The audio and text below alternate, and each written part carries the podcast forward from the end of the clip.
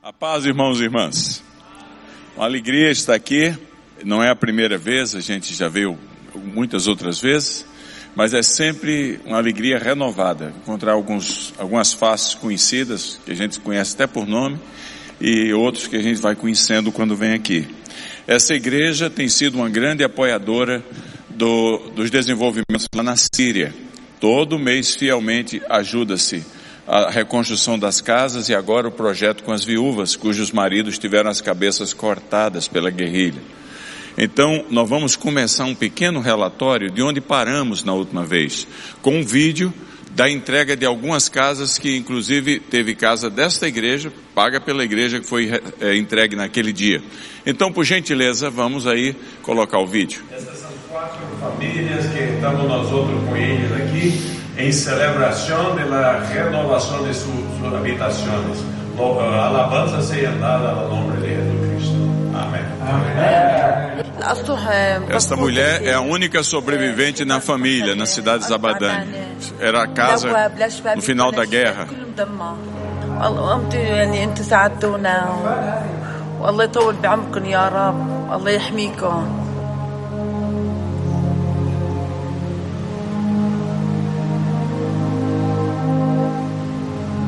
Are you happy? مبسوطة؟ الحمد لله Ah. Ela vai mandar um beijo para vocês aí, ó. Essa. A próxima casa. Essa é a rua central da cidade. Como ela ficou. Essa próxima casa, chegamos lá e estava terminando de pintar.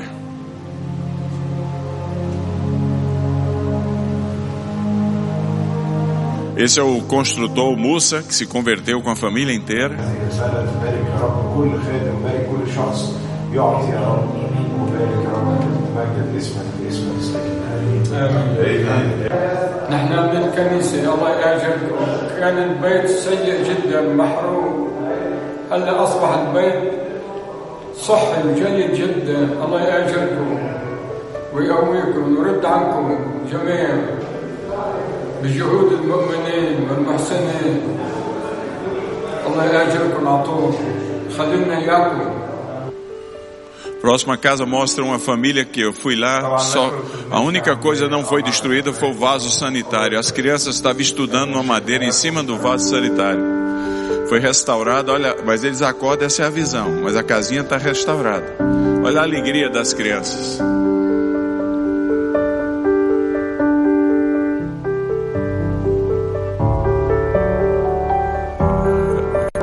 Próxima casa, o, vocês vão ver que tem um- uma criança que ficou com um problema mental por causa da guerra, mas a família está toda de volta na casa.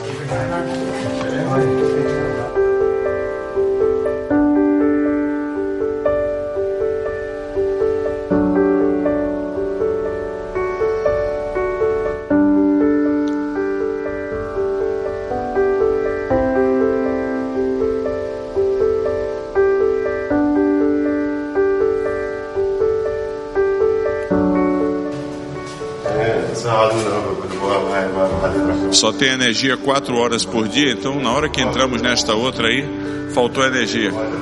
Ele fez aí um improviso. Olha como ficou linda a casa, não ficou? شكرا كثير فيها Uma maravilha, a dignidade restaurada. الاوقات الصعبه يعني اللي نحن فيها انا بعذرها من يعني من شغله الشنطه لو رجعنا على بيتنا هاي اهم شغله انه رجعنا على الزبدان سكننا You have been with so much difficulties. that the frog is wrong song, but God is good. Can rob the song. And our hope is that you dedicate your life to God. You can live here and enjoy His presence forever. Aí eram outras casas que estavam sendo reconstruídas. Pode parar o pessoal da mídia e pôr as fotos, por favor. Porque logo em seguida nós uh, vamos mostrar as fotos de, das outras casas entregues neste dia, mas 21 casas. Então pode passar aquelas três casas, por favor. A casa, essa é a família do senhor Samia Shamia. Quando terminou a guerra era ali, ó, como estava. É só passar um pouco para cima, número dois. Ela foi restaurada, ficou tudo muito bonito. É, é lindo ver o próxima casa. Essa aqui, onde está aquela cama, eu perguntei para a mulher, a dona da casa, eu só vi com a filha, eu perguntei, e o seu marido? Ela falou, onde você está? Eu peguei os pedaços dele. Uma bomba veio e ele estava deitado e só sobrou pedaços dela, dele. E aí tocaram, o incêndio veio na casa, olha para baixo como ficou agora. Olha que lindo.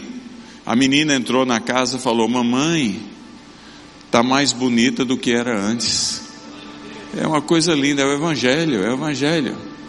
Próxima casa, essa aqui a bomba veio de cima e arrebentou a casa e destruiu a parede, olha. Olha como ficou depois. Olha que lindo. Tudo muito bem feito. E vocês, aqui a PIB, vocês membros da igreja, vocês são os mantenedores, um dos melhores mantenedores deste projeto. Como o tempo é curto, vou pular agora para uma outra. Assim, mostra a foto da dedicação de 120 casas. Aí nesse dia, na cidade ao lado, a cidade, a igreja não foi destruída. Está vendo? Ah, aí é o pastor da igreja. Nós trouxemos um membro de cada família quando entregamos 120 casas. E começou uma igreja lá na, no meio desse povo, que é na cidade ao lado, já está com 100 pessoas frequentando. Ah, não só restaurando a casa, mas agora trazendo vida para a comunidade. É uma coisa linda. Próximo, próximo slide, próximo vídeo, agora o vídeo. Isso aí é, é na igreja pouquinho mais baixo, hein? Todas essas crianças aí, os pais tiveram a cabeça cortada no norte da Síria. Todas muçulmanas, eram muçulmanas. Essa é na igreja batista, na cidade de Tartus. As mães fugiram para lá e agora nós adotamos um projeto com elas. Quando eu chego lá, eu, pego, eu não sabia o que fazer, o pastor falou: eles estão cantando, sejam bem-vindos em nome de Jesus. Adotamos 80 viúvas, olha que meninas lindas, que crianças lindas, porque todas elas são filhas de, de indivíduos. Ah, obrigado, obrigado. Só segura um pouco o último vídeo, de um minuto.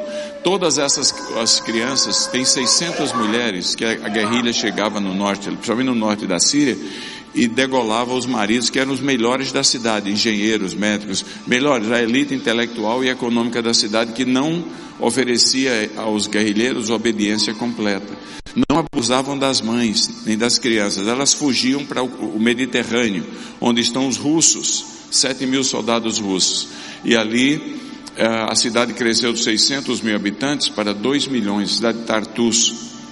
E eu cheguei lá e encontrei aquelas viúvas numa situação muito indigna. Um dia elas tinham, elas tinham é, vivido bem economicamente, todas com nível universitário, e agora estava ali comendo de sacolinha de, de restos de comida que os outros davam, sem dignidade, sem poder cuidar dos seus filhos, todas traumatizadas.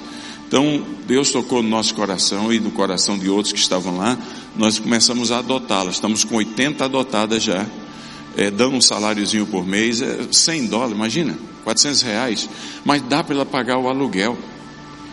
E a cada criança nós ajudamos com 20 dólares as mães. E elas têm um job description. Elas têm que cuidar delas mesmo. É, é uma, uma célula para tratamento traumático. Elas têm que frequentar um curso profissionalizante. Elas têm que é, frequentar uma célula para aprender de Cristo todas as semanas. Os filhos elas têm que mandar para a escola, são meninos e meninas lindos. Tem que ensinar é, reforço escolar quando as crianças voltam, porque isso força elas recuperarem dignidade, investindo nos filhos o conhecimento que elas têm acadêmico. Elas têm que enviar os filhos para uma célula bíblica e elas têm que é, mandar os meninos para o esporte, que criamos uma academia esportiva lá em Tartus. Se Deus der a graça, nós vamos chegar a 600 mulheres, todas elas ex-muçulmanas e 3 mil filhos. A igreja vai ser monstruosa, todas de novos convertidos.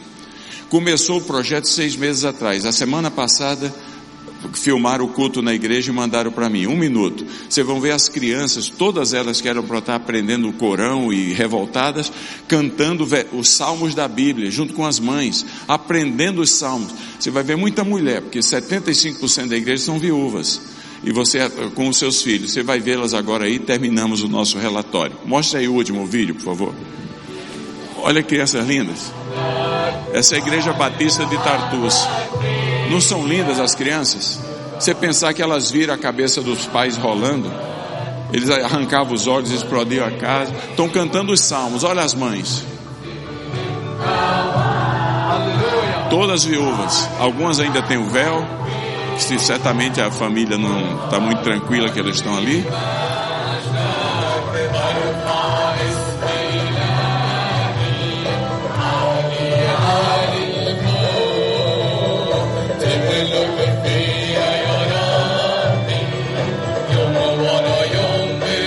Não é maravilhoso?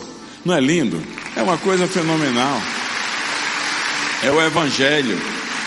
O Evangelho de Jesus. Nós vamos ver um movimento para Cristo acontecendo lá, como aconteceu com Paulo, que foi batizado em Damasco. Pascoal foi comigo lá e viu a casa onde ele foi batizado.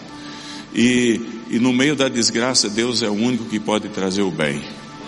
E é o tema da nossa meditação hoje pela manhã, em Isaías capítulo 6, versículos de 1 a 9. Porque Isaías capítulo 6, versos de 1 a 9, diz assim: No ano em que o rei Uzias morreu, eu vi o Senhor assentado num trono alto e exaltado, e a aba da sua veste enchia todo o templo. Acima dele estavam serafins, cada um deles tinha seis asas. Com duas cobria o rosto, com duas cobriam os pés, e com duas voavam. E proclamavam uns aos outros, Santo, Santo, Santo é o Senhor dos exércitos, a terra inteira está cheia da sua glória. Ao som das suas vozes, os batentes das portas tremeram e o templo ficou cheio de fumaça. Então gritei, ai de mim, estou perdido, pois sou um homem de lábios impuros e vivo no meio de um povo de impuros lábios, e os meus olhos viram o rei, o Senhor dos exércitos. Então um dos serafins voou até mim, trazendo uma brasa viva que havia tirado do altar com antenaz. Com ela tocou a minha boca e disse: Veja, isso tocou os seus lábios, por isso a sua culpa será removida e o seu pecado será perdoado. Então ouvi a voz do Senhor conclamando: Quem enviarei? Quem há de ir por nós? E eu respondi: Eis-me aqui, envia a mim. É um texto maravilhoso, porque é um texto que foi escrito num momento de muita crise no reino de Judá. Foi escrito 2.700 anos atrás. Talvez alguns aqui estavam por lá. A turma do Matusalém, mas o, o, o, o texto muito antigo. E reinava ali um rei chamado Uzias. Ele reinou 52 anos. Se quiser ler mais sobre ele, vai a 1 Crônicas capítulo 27. Segunda Crônica, digo. Ele reinou é, 52 anos e começou a reinar com 16 anos e foi ótimo. Ele cuidou da terra, ele triplicou o território de Judá. Foi até onde hoje é Acaba, lá no sul da Jordânia, no Mar Vermelho. Fortificou com uh, uh, grandes fortalezas para trazer segurança para o povo. Onde tinha um oásis, ele uh, investia na agricultura ao ponto de que segunda, rei, eh, segunda Crônicas capítulo 27 diz que ele era um rei que amava a agricultura. E ele não só amava a agricultura, mas ele mandou construir celeiros imensos, aonde ele colocava o trigo que era, que era plantado e colhido, para que nos momentos de dificuldade de climática, a nação, o povo tivesse o que comer. Por, para todos os efeitos, ele foi um ótimo rei. E de repente, depois de uma, uma, uma, uma, lepra que ele contraiu ao tentar fazer o que ele não devia no, no templo, no templo do sumo sacerdote Acasias, ele morre. A nação entra em pânico, porque em seu lugar passa a reinar Jotão. E a grande pergunta da nação era: que será de nós? Será que Jotão vai ser tão bom quanto foi seu pai? Será que vamos ter segurança? Será que vamos ter alimento quando precisamos? Será que vamos ter um pai neste rei? Lembra, era monarquia absolutista. Falou, será que vamos ter um pai? É, o que será de nós? Momento de grande tensão. No meio daquela tensão toda, onde o rei Uzias morreu, havia morrido, a nação tensa, a crise instalada, o, o, a, a, o povo precisando de uma resposta, Deus revela-se a Isaías.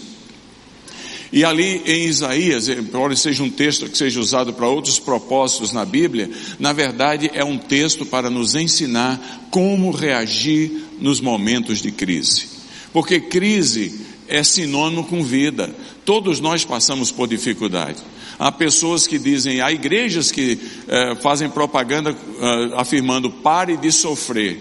Ora, isso não tem nada mais antibíblico do que isto, porque no mundo tereis aflições. Negar uma realidade é pior do que qualquer outra coisa, porque você frustra as pessoas. Estamos orando aqui pela Cleusa, imagina quanto sofrimento ela está passando. É parte do viver sofrer.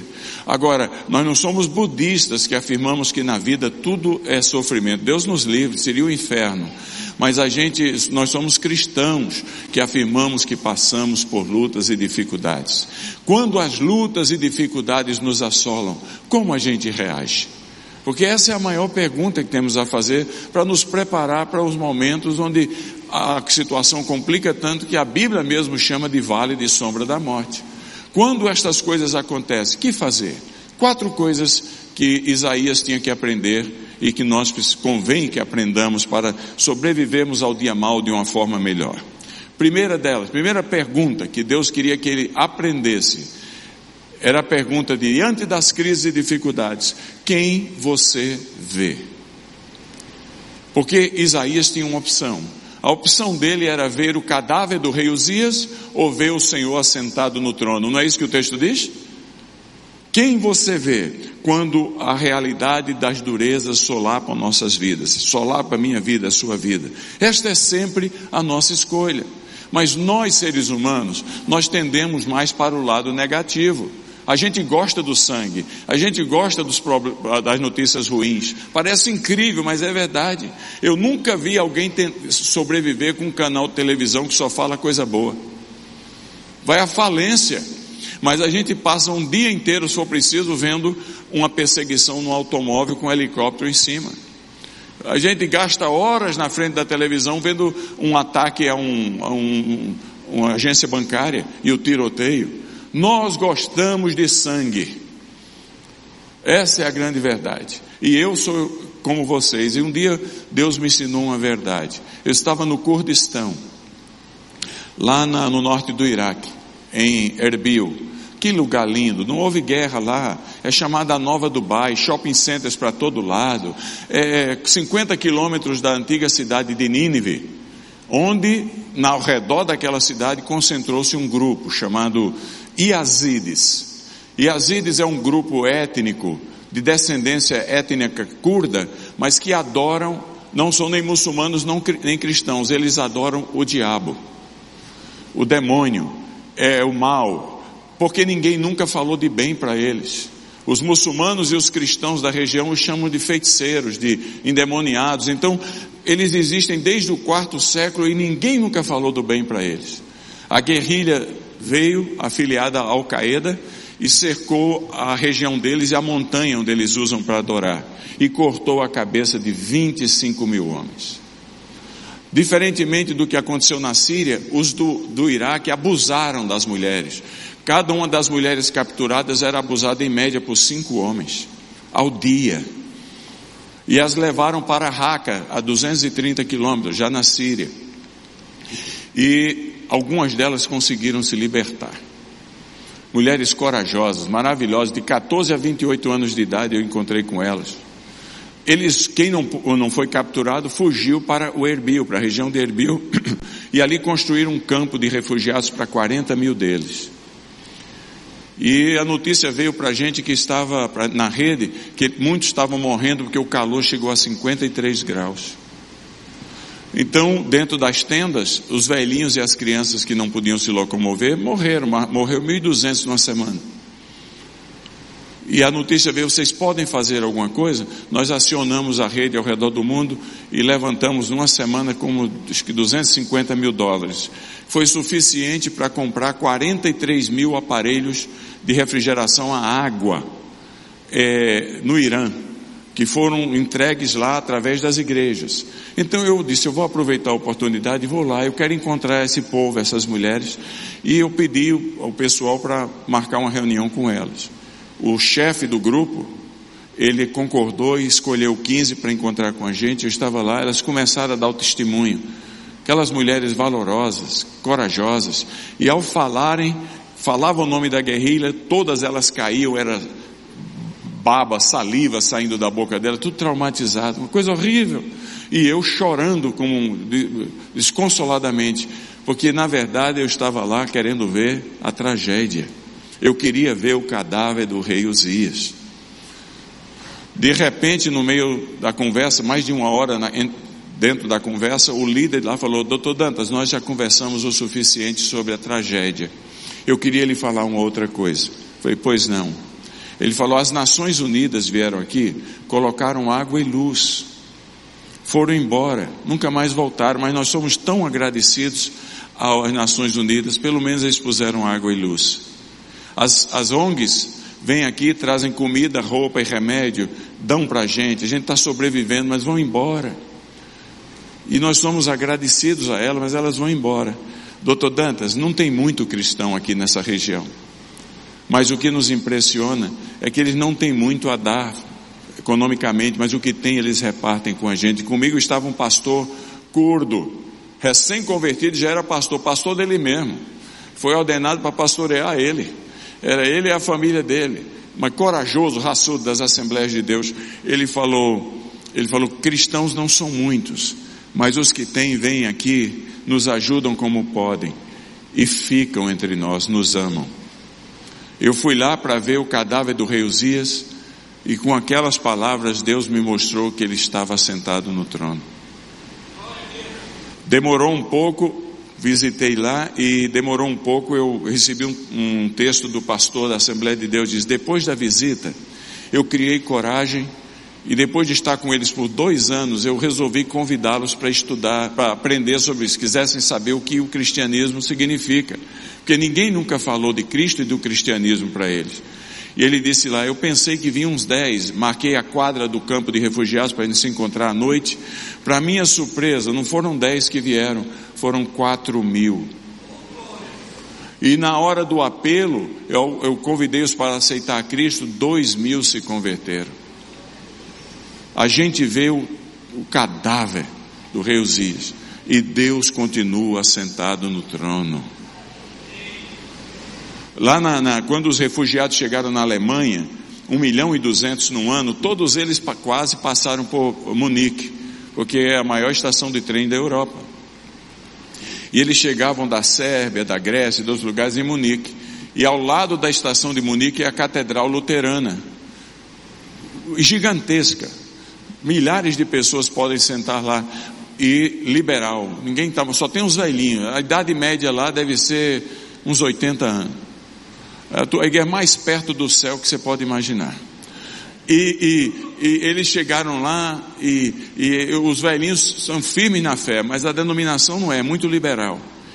Eles bateram, eles tinham que dormir em algum canto, bateram na porta da igreja, pediram autorização. Um ano antes deles chegarem, Deus colocou lá um pastor, cheio do Espírito Santo, jovem, que foi para aquela igreja, porque era uma punição, a denominação não acredita nisso, e colocou o cara que era certeza de falir, porque jovem e experiente não ia conseguir manter a propriedade. Ele puniu o cara por ser cheio de Espírito Santo, mandou para lá. Era o cadáver do rei Uzias. Não sabia a denominação que Deus continua sentado no trono. Os, os refugiados vinham, todos eles odiando o Islã, que o Islã destruiu a vida deles, batiam na porta da igreja, podemos dormir aqui, não temos onde dormir. O pastor abriu a porta da igreja e ele me disse, nos seis meses que se seguiram, a igreja era frequentada por cem velhinhos, nos seis meses que se seguiram, ele havia batizado 500 convertidos. É uma coisa maravilhosa.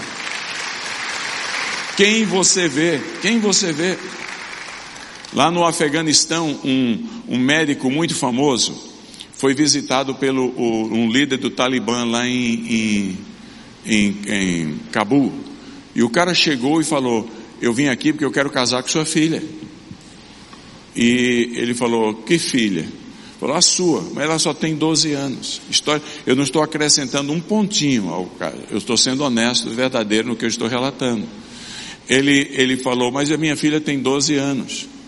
Ele falou: Você não pode esperar um pouco? Ele falou: Eu não posso esperar, porque no Islã você pode legalmente casar em geral, se é uma república islâmica, Sharia, a partir dos nove anos de idade. É, a, a, menina, porque Mohammed casou com Fátima aos quatro, e ele tinha quase 50, mas ele esperou para ter sexo com ela aos nove. Então eles autorizam a casar aos nove. E o, o, ele falou, mas o, Você tem até amanhã para decidir. Se você disser não, eu caso do mesmo jeito e mato vocês. Aquela noite, na angústia do quarto, o médico muçulmano, ele, ele, ele desesperado, ele viu um vulto luminoso no quarto. E aquele vulto dizia assim pra, disse assim para ele: Pega o que você pode e saia com a sua família hoje à noite, eu vou levar você a uma terra de segurança. Ele falou: Mas quem é você? Ele falou: Você saberá quem eu sou, onde eu vou te levar. Quando eu chegar lá, você vai, grave essas palavras, você vai ver. Tive fome e me deste de comer. Tive sede e me deste de beber. Estava nu e me vestistes. Ele conseguiu sair, levou mais de um mês para chegar finalmente na ilha grega, onde ele foi resgatado pela marinha e levado para aquela ilha grega. Só que, nesse ínterim, nesse espaço de tempo, na Finlândia, em Helsinki, na igreja pentecostal central, pastor Mika, os refugiados começaram a chegar lá, a igreja intelectualmente muito, muito treinada, muito recurso, resolveu vender, até a casa pastoral foi vendida para cuidar dos refugiados. E um grupo de pessoas, psiquiatras, psicólogos, enfermeiros, assistentes sociais, pediu à igreja para ajudá-los a montar uma clínica na Grécia para receber os refugiados chegando. Eles, a igreja vendeu uma casa, bancou a clínica lá na, na ilha onde chegou o médico do Afeganistão. Quando ele desce, eu tenho as fotos e tudo, quando ele desce no navio, junto com os outros refugiados que tinham sido resgatados no mar, e começa a andar, ele vê uma, uma, uma tenda amarela, grande, e naquela tenda amarela está escrito, é, em letras garrafais, tive fome e me deste de comer, tive sede e me deste de beber, estava nu e me vestiste, Jesus Cristo. O pastor Mica me mandou a foto do batismo daquele médico. No dia que ele foi batizado lá em Helsinki, na, na, Pentecostal Central, junto com ele foram batizados outros 300 afeganistães. A gente vê o cadáver, Deus continua assentado no trono. Essa é a primeira pergunta que a gente tem que fazer: quem a gente vê? A segunda pergunta é o que a gente vê? Porque a gente tem a opção de ver um, um cadáver, ou a gente tem a, a possibilidade de ver, a opção de ver a vida se manifestando no meio dos cadáveres. Na linguagem do, do Ezequiel, a gente pode ver o vale dos ossos sequíssimos, ou pode ver o vento, simbolizando o Espírito Santo vindo e trazendo vida novamente aos ossos. Quem você vê? Esse é o território dos, o que você vê, esse é o território dos contrastes. Lembra daquela experiência de Davi e Golias, Davi trouxe lá um misto quente para os irmãos estavam lutando. A guerra naqueles dias era complicada, era, era até hilariante. Porque faz, você lê o texto lá em 1 Samuel 17, você vê que havia um pequeno vale e os dois lados do vale ficavam a representação de cerca de 100 soldados, era a tradição. E um grupo gritava para o outro e mandava um, um, um campeão deles. No, no caso dos filisteus era Golias. No caso dos do judeus, ninguém tinha coragem, porque o homem tinha 2,70 metros. e 70. Então ninguém tinha coragem de ir por 40 dias, diz o texto. O grupo dos filisteus falava, não tem homem nesse grupo aí não. Os caras falavam, tem, mas está meio difícil. E, e, tudo morrendo de medo de, de, de, de aparecer. De repente chega Davi, que era forte, era grande, ele matou um leão com suas próprias mãos. E ele ouve aquilo e falou: Quem são esses que afrontam o exército do Senhor? Vai, é, é, é, Golias e os filisteus. Não é possível. E ele toma a decisão da inovação. Ele disse: Eu vou a eles, vou com minhas pedrinhas e minha baladeira e vou resolver esse negócio. Contraste entre a mesmice de sempre e a inovação que pode levar a gente ao novo patamar. O que é que você vê? Porque, porque quando a gente passa por dificuldades e problemas, nós que a gente cria para a gente mesmo, fruto do nosso pecado, mas a, a, que a vida cria para a gente, as situações criam, os outros criam, a, a gente tem a opção de, de ou manter a mesma coisa, imagina 40, já fazia 40 dias que ficava esse, ritual. Tem homem aí? Não tem não, está todo mundo aqui mudando de sexo. Ah, ninguém tem coragem, o cara é grande demais. Ah, Ficou um negócio estranho, mas era a prática da guerra naqueles dias, a guerra regional, localizada. Não era grandes exércitos matando um outro, era assim. A mesmice havia, havia levado eles àquele lugar. Primeira coisa que a gente aprende naquele episódio dos contrastes é que se você está em problema, tenta alguma coisa diferente. Porque o que você faz até hoje levou você onde você está. Tenta alguma coisa diferente. Quem sabe, ao, ao tentar alguma coisa diferente, você vai ser bem sucedido.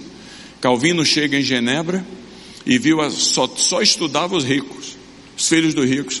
Ele disse: tem que fazer alguma coisa, o problema está aí. Estão mantendo o controle e o domínio opressivo sobre os pobres, porque só os filhos do rico estudam. Ele criou a primeira academia com educação pública obrigatória da história da humanidade.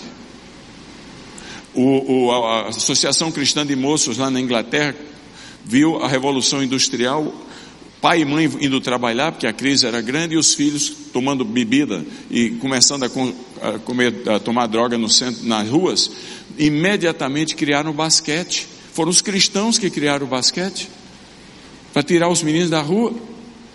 Como não foi suficiente, criaram o futebol de campo. Foi, foi a Associação Cristã de Moços que diante das dificuldades criou a, a, criou a inovação do, do esporte. No Uruguai, o, o, a Associação Cristã de Moço viu o frio muito grande, ninguém podia jogar futebol, criaram o futebol de salão. Cristãos criando as coisas para resolver os problemas. A, o grupo mais criativo da história da humanidade tem sido a igreja cristã. Os cristãos. Quando viram os leprosos na, sendo jogados pelas famílias nos campos da Europa, criaram o leprosário.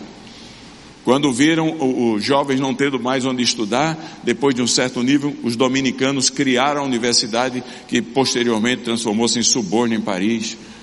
Os hospitais são criação cristã.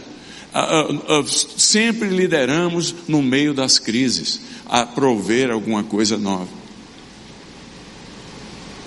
E, e, e, no diálogo de, de, de, de, Davi e Golias você aprende essa verdade. A mesmice não vai levar a nada. Pense em algo novo no meio dos problemas. A notícia corre e eles vão até, até Saul. E Saul chama Davi e diz: Vamos bater um papo aqui? Você vai mesmo? Vou, olha, não adianta, o rei, você tentar demover-me, porque ele, quem é esse incircunciso que se levanta contra os eleitos do Senhor? Ele falou, então pelo menos pega a minha coraça e a minha espada. É, é, são os recursos humanos que eu tenho que vai ajudar você a se defender. Davi até tentou, mas é, o cara era maior do que ele, quase o sufocou. Ele falou, rei, sabe de uma coisa? Segura a tua coraça, segura essa espada, eu vou em nome do Senhor. A batalha aqui, o recurso que você me ofereceu pode até ajudar, mas a batalha em, em, no seu núcleo central é espiritual. Os recursos têm que vir de, de Deus. Com a ajuda de Deus, eu matei um leão e um urso. Olha que coisa impressionante. Sabe por quê, irmãos? Porque diante das dificuldades da vida, a gente tende a achar que a conta bancária vai resolver o nosso problema definitivo. Quando a, a, o avivamento aconteceu na Coreia, eles não tinham nada. As, as árvores estavam sem folhas, porque usaram o restante para. A guerra com os japoneses tinha acabado com tudo. Eles usaram as folhas para, para fazer chá. Não tinha cachorro na rua porque comeram os cachorros. Eu comi cachorro lá e ninguém me falou. Comi o totó. Só falaram depois. Virou uma prática. E só tinham a Deus. Então eles construíram 126 montanhas de oração. Eleva os meus olhos para os montes, de onde me virá o socorro. Levou 20 anos, mas a renda per capita pulou de 300 para 1.000 em 1972, por pessoa, né, per capita, e anual. Quando chegou a 1.000, a frequência nas reuniões de oração, das montanhas de oração, caiu 20%. Hoje, a renda per capita na Coreia é 23 mil. Só existem duas montanhas de oração. Muito cuidado para não esquecer que até os recursos que a gente possa ter numa conta bancária, numa roupa boa, num tapato bom, num carro bom, vem, da, vem do Senhor que fez os céus e a terra. Porque se você esquecer isso, a prosperidade se torna irmã gêmea do secularismo.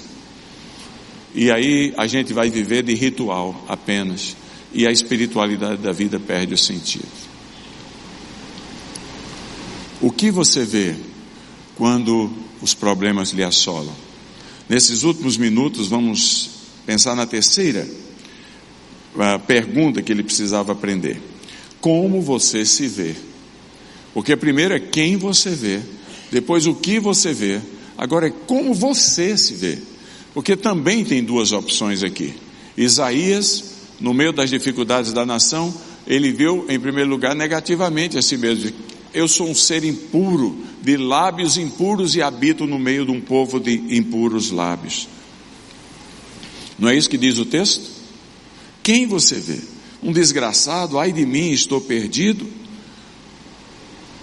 Quando ele começa a fazer essa, essa declaração, Deus manda um querubim, um ser angelical, sair do, do, do, do altar com uma brasa viva e tocar nos lábios, dizendo para ele: Você era, você não é mais.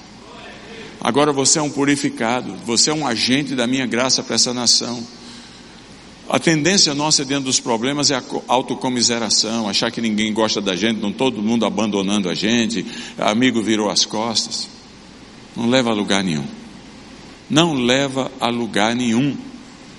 Você era um, talvez um Zé Ninguém na sua, no seu psique, mas agora você é filho do rei, filha do rei. Deus colocou você para ser um influenciador das boas novas. Deus colocou você para ajudar os outros que acham que não têm futuro a pensarem positivamente na vida e, e darem a volta por cima.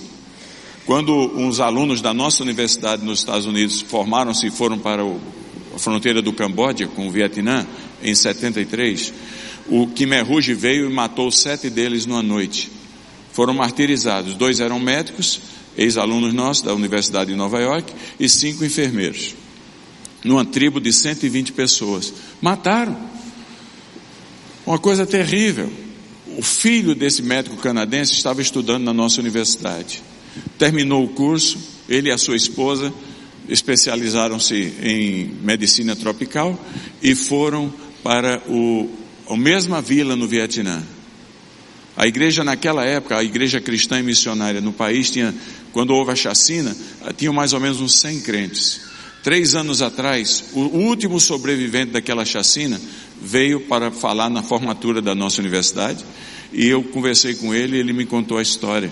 Ele disse que quando aqueles jovens chegaram lá, ele disse para os jovens: Vão embora, senão vão matar os seus pais aqui.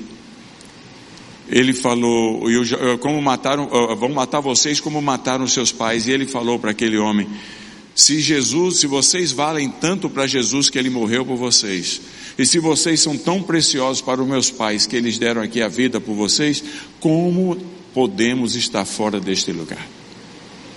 Eles ficaram ali e o ano passado a igreja cristã e missionária no Vietnã batizou o crente número 1 milhão e 200 mil. Como você se vê? Você não tem nada de coitado ou coitada, você é filho, filha do rei, para influenciar esse mundo, para melhorar, para o seu mundo é, de influência, o seu micromundo melhorar, porque se os nossos micromundos melhorarem, Curitiba melhora. E finalmente, o que você vai fazer com aquilo que você vê? Quem você vê? O que você vê? Como você se vê? E o que você vai fazer saindo daqui hoje? Com aquilo que você vê.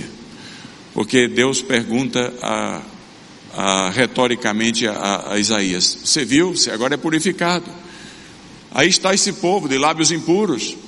A quem enviarei? Quem há de por nós? Isaías responde para ele, agora que entendeu tudo, a razão das dificuldades, ele diz assim: por que elas acontecem? Ele diz assim: então, Senhor, eis-me aqui, envia-me a mim. Se não for você, quem será? Se não for agora, quando? É agora. São os nossos amigos que estão ao nosso redor que esperam de cada um de nós a demonstração de uma, uma atitude diferente, porque eles não têm, às vezes, consolo de Deus, eles recebem de nós, para que a gente, eh, recebendo de Deus, possa passar para eles. A vida, a vida não é fácil. Eu quero terminar com uma, uma ilustração de alguém que entendeu essa ideia de fazer aquilo é, fazer algo positivo com aquilo que descobre a respeito de si mesmo. Foi também, foi no Líbano, uma menina de 17 anos. Fugiu da Síria, converteu-se a Cristo com toda a sua família. Eu poucas vezes vi um evangelista como ela. E eu fui visitar aquela, aquele campo de refugiados em Zarle. E quando eu estava lá, ela falou: Doutor Dantas, você quer conhecer meu campo missionário? Falei: Vou. Falei, então entra aqui no carro. Me pôs num carro, eu fui no meio daquela estrada de barro lá. Só que eu descobri no caminho que o, o motorista era filho na fé dela. Quando chega no campo de refugiado, lá no lugar onde ela morava, tinha uns 50 cubículos. Era antiga galinheira, um antigo galinheiro, que o dono tinha transformado em 50 cubículos com um banheiro coletivo para 50 famílias. E ainda cobrando 300 dólares de cada uma delas. Ela encostou o carro, esse é o meu campo missionário, e já desceu cantando hinos para cânticos de adoração a Jesus. Eu pensei que ali era meu último suspiro, porque é região muçulmana e refugiado radical, vão me matar aqui, mas já que eu estou aqui, deixa eu apreciar. E eu então é, é, saí com ela e ela cantando, não demorou dois minutos, ninguém pode ir para a escola ou trabalhar, as portas daqueles cubículos se abriram, saiu mais de umas 150 crianças, todas cantando a mesma música. Não demorou, saem as mães, não demorou, saem os pais. Em questão de cinco minutos, havia um coral de mais de 200 pessoas louvando a Jesus. Porque uma menina ouviu a história de Isaías e decidiu não olhar para o cadáver, mas olhar para Cristo. E descobriu que ela podia fazer algo de diferente para transformar o seu meio ambiente. Ela transformou um galinheiro num santuário. Ainda hoje, você é a luz do mundo e o sal da terra. Que Deus nos abençoe.